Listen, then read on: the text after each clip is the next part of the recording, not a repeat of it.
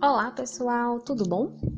Esse é mais um episódio do podcast Um Oceano de Ideias. Eu sou Simone Lira e hoje vou falar sobre as ilhas oceânicas. Vamos lá?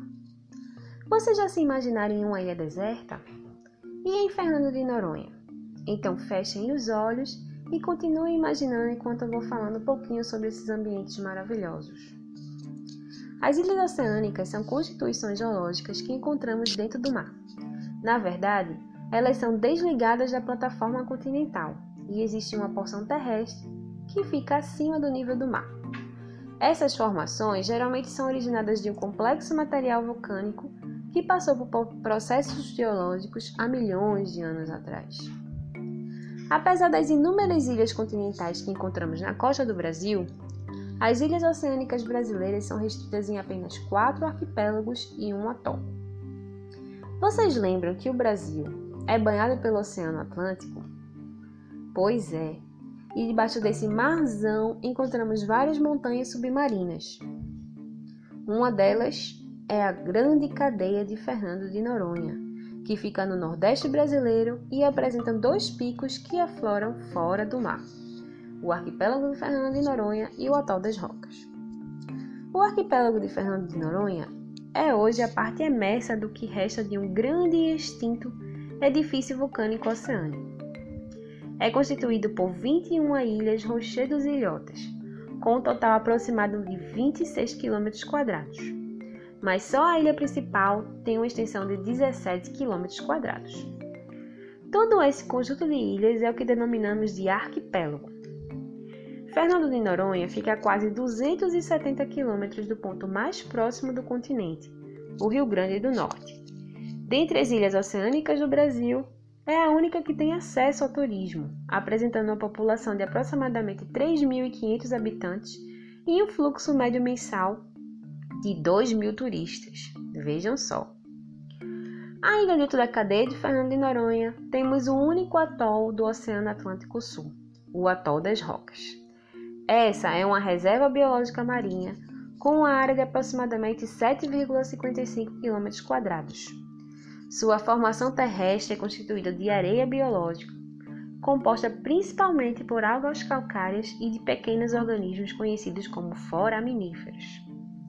Esses bancos de areia acumulam-se em duas faixas com forma de anel aberto no interior do atol, que dão origem à Ilha do Farol e à Ilha do Cemitério. Elas duas juntas ficam com aproximadamente 0,36 km quadrados.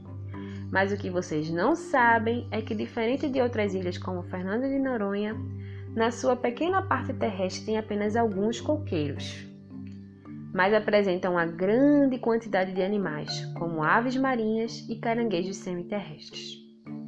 O Atol das Rocas apresenta sua maior parte constituída de recifes de corais, que crescem no topo do monte submarino.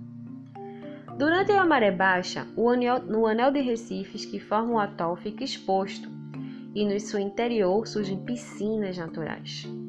Mas na maré alta, todos esses recifes ficam debaixo d'água e apenas as duas ilhas e o perímetro do atol, com sua margem formada por recifes, ficam emersas.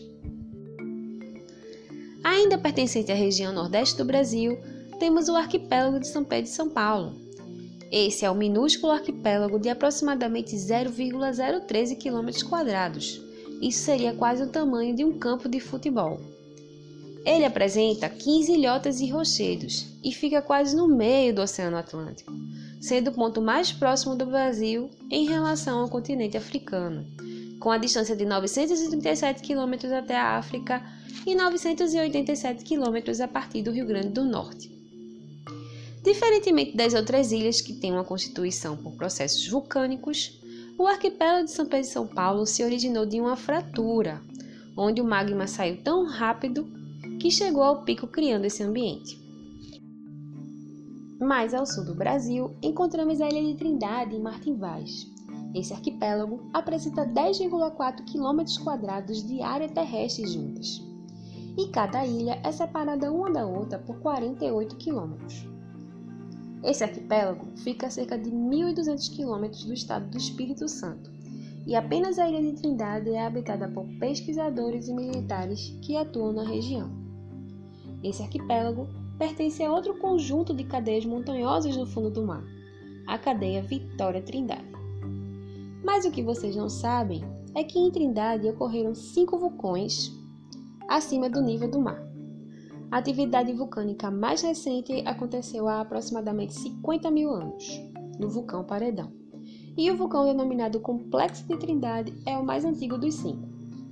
Nessa ilha tem o Morro do Paredão, que representa as ruínas de um vulcão, mas que corre o risco de desaparecer devido à ação erosiva das águas oceânicas. Todas essas ilhas oceânicas são áreas de proteção marinha. Elas estão localizadas na região tropical do Atlântico Sul e são áreas de especial importância para a biodiversidade, proporcionando importantes serviços ecossistêmicos, representada por várias espécies endêmicas, uma enorme diversidade e produtividade para águas brasileiras. São extremamente importantes também para o território brasileiro, pois aumentam a zona econômica exclusiva.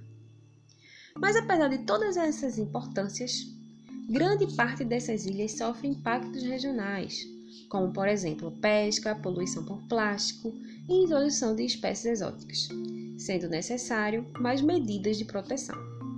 É isso aí, pessoal. Espero que vocês tenham gostado de saber mais um pouco sobre esses ambientes maravilhosos. Até a próxima!